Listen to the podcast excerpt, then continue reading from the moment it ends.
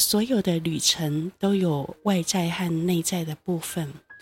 当外在的旅程结束了，其实内在的旅程影响我们更深远。总编运书房的朋友，大家好，我是众生文化总编辑黄静雅。又到了我们每周一次空中谈心的时间，这次我们一样要接续上周的主题，到奴日过暑假。我们这个主题邀请到特别来宾谢敏刚老师来为我们分享他刚从尼泊尔喜马拉雅山奴日回来的旅游经验。这个礼拜要请他分享的是内在旅程的部分。我们还是首先请敏刚跟大家打声招呼。大家好，我是敏刚。好，如果朋友们你是这个礼拜才加入，没有听到上个礼拜的呃内容的话，我们先简单介绍一下。敏刚是在南投当国小老师，他现在教的小朋友是三四年级，非常可爱的小朋友。嗯、那因为老师都有暑假嘛，所以他就利用了今年的暑假到尼泊尔喜马拉雅山的奴日去旅行，花了十六天在奴日山上。那他为什么要到奴日呢？跟一个人很有关系，就是他的上师明就仁波切，因为奴日是明就仁波切的故乡。那敏刚等于利用这个暑假，呃，以爬山的方式回到上师的故乡，也回到传说中莲花生大师跟密勒日巴大师禅修过、加持过的圣地。那我们今天会来谈谈内在旅程的部分。那如果你是这次才加入的朋友，建议你去补听上个礼拜的呃访谈内容，因为上个礼拜的内容有比较多的外在旅程的分享，就会有很多很实用性的 know-how 资讯，包括他花了多少时间去，然后呃他怎么吃怎么住，呃这些比较实用的部分，对于也想要来一趟尼泊尔喜马拉雅山。奴日之旅的人是很有帮助的。好，那我们就来进入今天内在旅程的部分。那我记得，呃，敏刚到了萨玛冈的时候，呃，用 LINE 给我传了一个讯息哈。那我首先从这里切入好了。本来。我我这个问题想要当最后一个问题，但我觉得因为这个点很吸引我，我就直接问这个问题。敏刚在赖里面跟我说，他到了萨玛冈才了解为什么上师的家是最重要的圣地。那米刚，你可以呃直接讲这一点吗？嗯嗯，我可以跟大家分享，但是我有一点怕，我分享了之后会哭出来。哭呗哭呗，没关系，大家看不到。嗯，萨马冈这个地方呢，其实它它步行大概三三小时会到一个莲师圣地，然后往另外一个方向呢，大概两小时半吧，会到密勒日巴圣地。莲花生大士的教法跟密勒日巴的传记，嗯、都是非常殊胜的。有时候我们从密勒日巴的道歌，或者是莲师的传记里面呢，我们都可以感受到那一种教法的殊胜。但是对我来说，我觉得，即便我看了莲师的书跟弥勒日巴的书呢，我只是停留在一种知识上的理解。那就算有一点内在的感受呢，也会在。一两天之后就消失了。那唯有仁波切，唯有自己亲自的上师呢，他可以将莲师的教法跟弥勒日巴的教法呢，融进你的心间，在你修持的时候呢，就可以拿出来用。对，所以我觉得那是非常殊胜的。然后我我记得。明就仁波切有一本书叫做《带自己回家》。嗯，那我在想说，如果我没有遇到仁波切的教法，那我可能至今还不知道自己的家在哪里。那虽然我现在没有真正的回到家，但是我至少知道家的方向在哪里。因此呢，仁波切的叫法它是热腾腾的，嗯，它是非常直接的，嗯。然后我到萨马冈之前，望着那个村庄，心里想的就是等一下走到仁波切的家门口照张照片。有这张照片吧？要提供给我们？嗯，好像我有在仁波切，他说他小时候会在下面禅修的那个哦，那个小山洞，小山洞照了一张照片。嗯，我觉得敏刚刚刚说，如果不是遇见仁波切，我还不知道回家的路。对，我我觉得这句话好触动我。嗯，中萨钦哲仁波切在《近乎佛教徒》这本书哈，是在讲啊司法印的一本书。他在扉页上面就有个题献啊，这个题献是这么说的：感谢净饭王之子，如果不是他，我还不知道自己是个流浪的人。几乎是同样的句型哈，净饭王之子就是佛陀。那敏刚刚刚提到。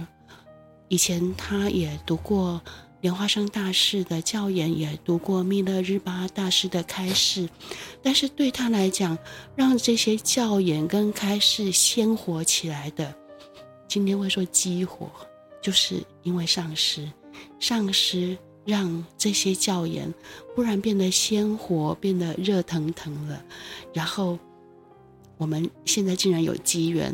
走到上师童年的家，上师童年生活的地方，他当当年六岁的时候禅修的那个小山洞，哇，应该听起来就 so exciting，真真令人激动。对。那呃，你也有到那个呃莲花生大师的圣地，是不是？对，那个地方叫喷烟啊，那个碰烟我去过两次。我第一次去的时候是大雪封冻的时候，然后那个湖上面的，就是会有风吹到一半被冻在湖泊上，还有那个湖湖上啊会有那种结结冻的浪，那个就是一个感觉超魔幻写实的地方。然后我们在那个地方。米久仁波切跟处女仁波切他们就在那里修了莲师莲师法，所以是一个很，然后我们也在那里禅修，是一个很令人激动的地方。你在那呃萨马冈一带总共去了哪一些圣地？我去了刚刚的莲师圣地，还有密勒日巴的圣地南旧浦。嗯，那。主要就是这样，那其他就是去附近的一些寺庙走一走。哎，密勒日巴这个圣地是有故事的，你要不要简单说一说？密勒日巴这个圣地叫南旧浦呢，你远远往那个山的方向看去呢，你会发现那里有一颗很大的石头，然后跟别的地方的颜色不太一样。那这个导游跟当地人就告诉我们，密勒日巴相传呢，就是这个村庄之前就是会有，嗯、呃，癌魔女吧，矮魔女作祟。那村里面的人呢，就是很容易生病啊，过得很不好。然后密勒日巴到村庄的时候呢，就找这个矮魔女呢比试，就是说谁要能够搬动这个很重的石头，从很远的地方。搬过来南旧浦这个地方，那谁就要服从另外一个人。那矮魔女先搬了这个石头之后呢，她无法移动。那密勒日巴从呃远方呢，将这个石头呢搬到南旧浦这个地方来。那现代的人在这个石头的下方呢，盖了盖了一个简单的闭关房，然后也有一个小小小的佛像在那边。嗯嗯。如果看过《密勒日巴大师传》的人，应该会，呃，知道埃摩女啊。埃摩女是密勒日巴非人的哈女弟子里面最重要的大女弟子，啊，那她也是后来噶举传承很重要的一位不共护法神，比如说边倩啊，桑杰能巴仁波切的边倩边倩寺哈，它就是以呃长寿五天女哈，就是癌魔女为首的长寿五天女来作为呃护法神。呃，被密勒日巴调伏摄受以后，成为该局不共的护法神。那那个发生地就在萨马冈附近的那呃那那个呃南旧浦，那南旧浦那个那个山洞那边哦。嗯、那也就是说，在奴日在萨马冈一带，你那些传说中的呃。就是法教发生现场，然后那些祖师大德调伏，呃，曾经作乱的那些妖魔鬼怪的现场，对你来讲就是活生生的就在眼前。那所以，那那就是一个很鲜活的，呃，朝圣的经验呢、我记得我第一次去奴日的时候，在那个喷烟，就是莲师洞附近呢，看见很多山洞。然后有些山洞，它直接门口挂了五色旗，挂了风马旗，你知道很明确知道里里面山洞里面是有人修持。那有些山洞没有没有门，但是你从那个山洞的能量的感受，你会觉得有人在里面修持。也就是说，到了那个地方，你会有一个很深的感受，就是山洞实修的传承在喜马拉雅山上是。很鲜活的存在着，有人正像一千年前的密勒日巴一样，在山洞修持，以自己的一生，以自己的生命，把它付诸实行，放在修持这件事情上。那我想问敏刚，你在呃整条走上。奴日走上萨马冈的路上，以及到了萨马冈之后，你有没有做什么样的禅修或修持？那你跟着明就仁波切也学了十二三年了嘛？哈，因为你研究所的时候开始一直明就仁波切。我们敏刚其实才四十岁，呃，年纪并不很大，尤其晒得黑黑的，像个 像个小伙子一样。但其实他已经跟了敏就仁波切十二三年了。那我想也接受了仁波切蛮多的呃教导。你都用上哪一些禅修或者是修持呢？嗯。说起来很惭愧，我在爬山的头三天，这三天的地方呢，居然有 WiFi。然后呢，我就上网看了一下脸书，然后发现其他老师怎么都在台湾呐、啊，或者是日本，然后照了相都干干净净的，然后满脸笑笑容，然后我则是有点狼狈，然后全身脏脏的。然后要想说这里有没有热水，或者是衣服明天会不会干？我也很质疑我到底的选择对还是错。然后到第五天的时候，就像我之前说的，我有一点恐慌，因为我觉得这个是非常的深山，这已经超越我在台湾任何环境，就是有一点不安全感。但是到第六天的时候呢，我到卓村这个地方。卓村这个地方的村的山壁上呢，峭壁上呢，有一间庙。那刚好我们到的那一天呢，在做法会。那我进到这个庙里面呢，这个庙在修施身法。嗯，那虽然我是听不懂藏语或尼泊尔语，但是我知道施身法的法本的内容，以及施身法修法的那个音乐的旋律。然后我突然感受到。离都市那么遥远的地方，居然有一群人修呃思维着将自己的身体供养出去，嗯，然后来消除自己的执着。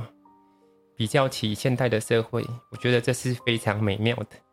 从那天起呢，我的这些负面的感受就消失了，然后我就觉得好像在一种净土当中。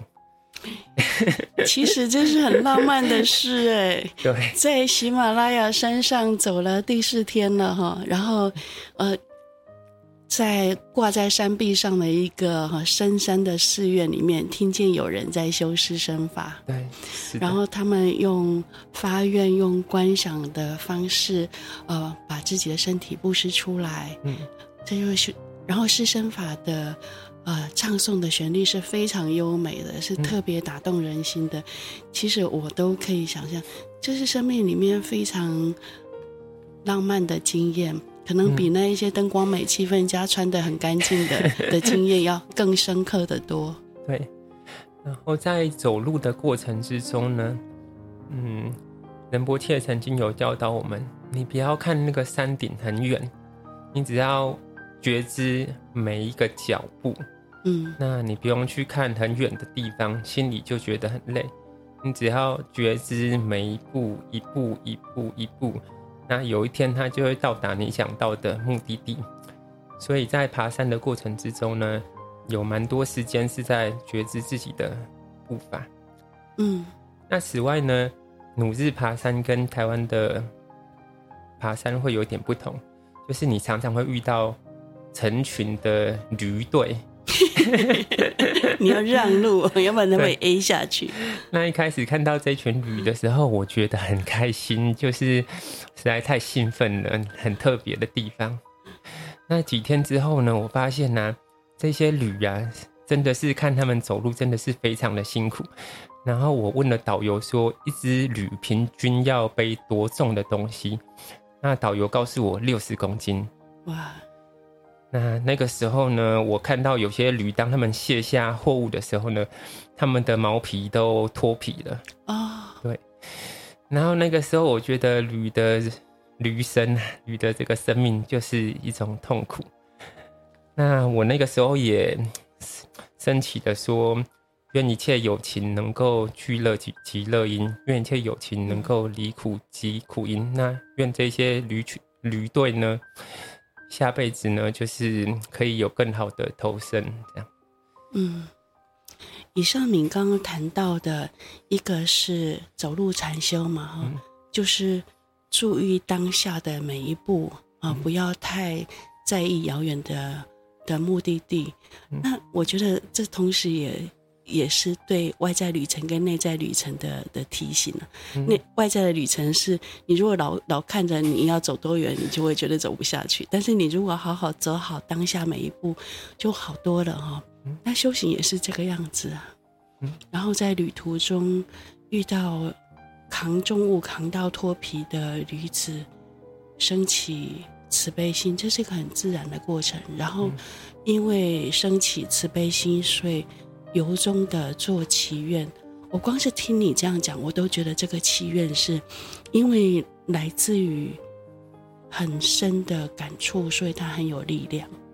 嗯，那我觉得我们生命里面需要几次这样子非常由衷的升起慈悲心，由衷的为跟我们没有关系的众生做祈愿，祈愿他们离苦得乐。那还有做什么修持吗？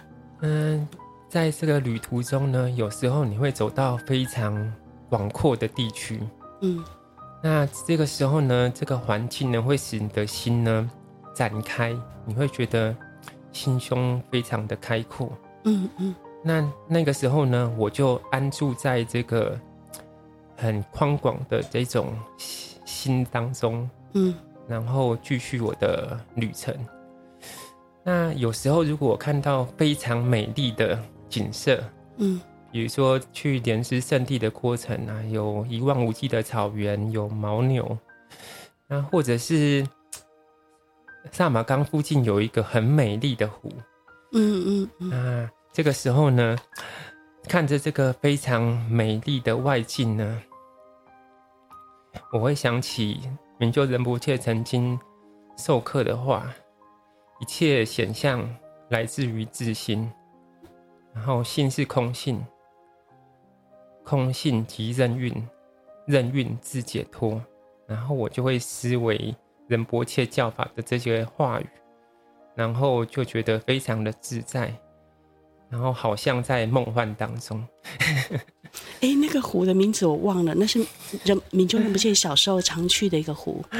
那个湖的名字我也没有特别记起来，但是走路蛮近的，大概一个小时。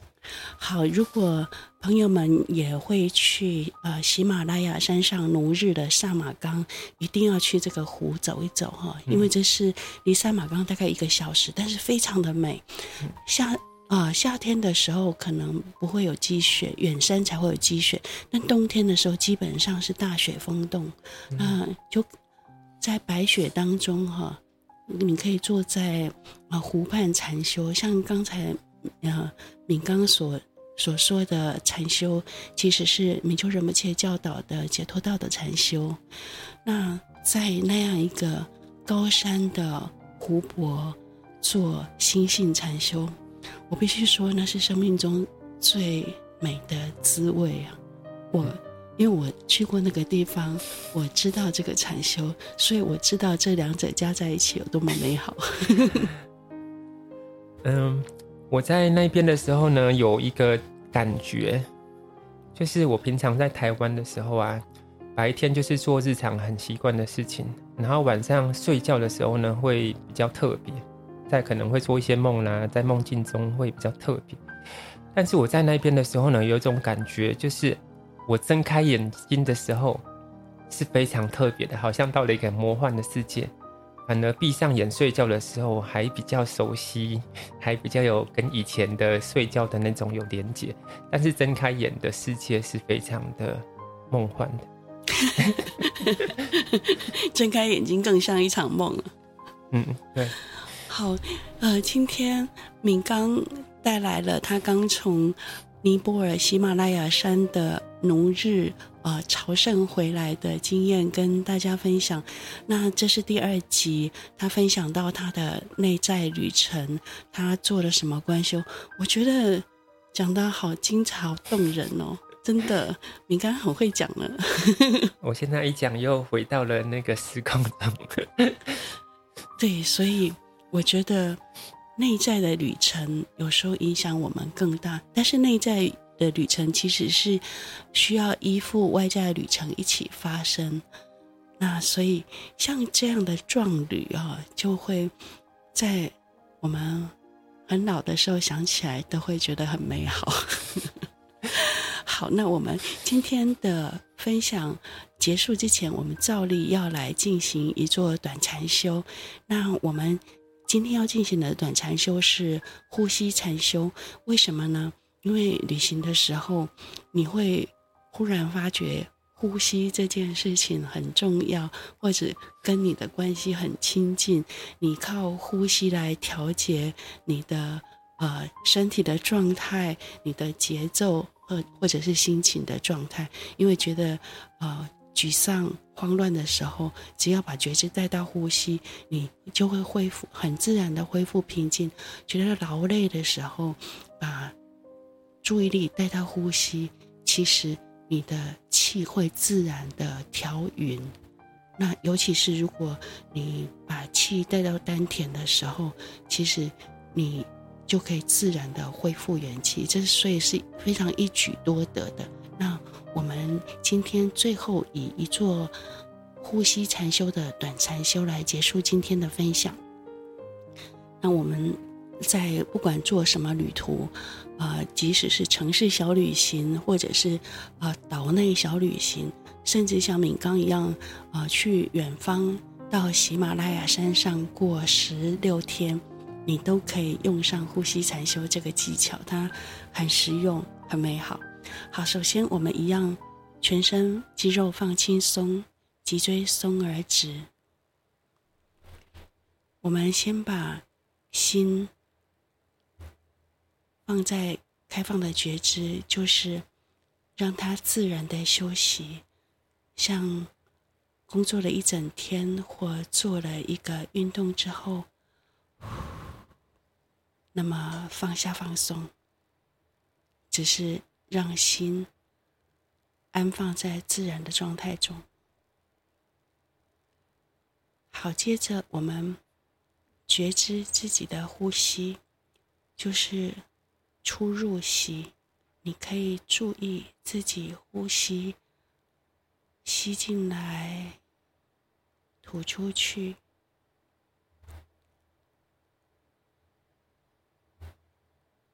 我们一开始可以先用深呼吸的方式来调息。为什么呢？因为我们旅途中有时候走得很累，可以用深呼吸的方式增加身体的含氧量。所以我们可以带着觉知，让呼吸、让气带到丹田，就是。肚脐下四指的地方，稍停一下，然后轻轻的吐出来，再把呼吸吸进来，轻轻的带到丹田底下，停一下下，然后再轻轻的吐出去。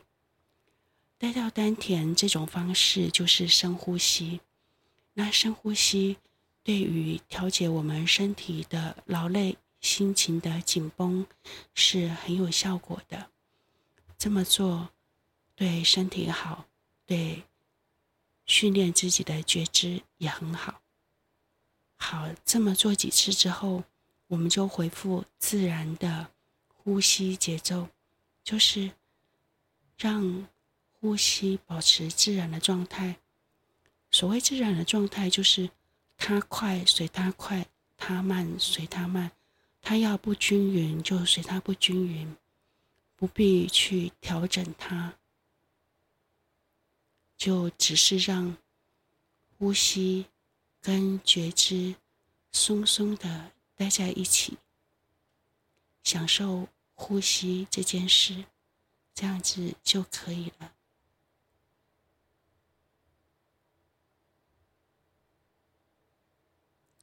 这个呼吸的禅修，在我们旅途中走路的时候一定用得上。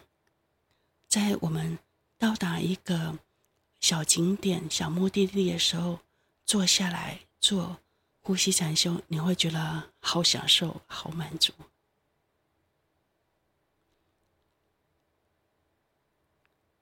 好，接着再让心回到开放的觉知。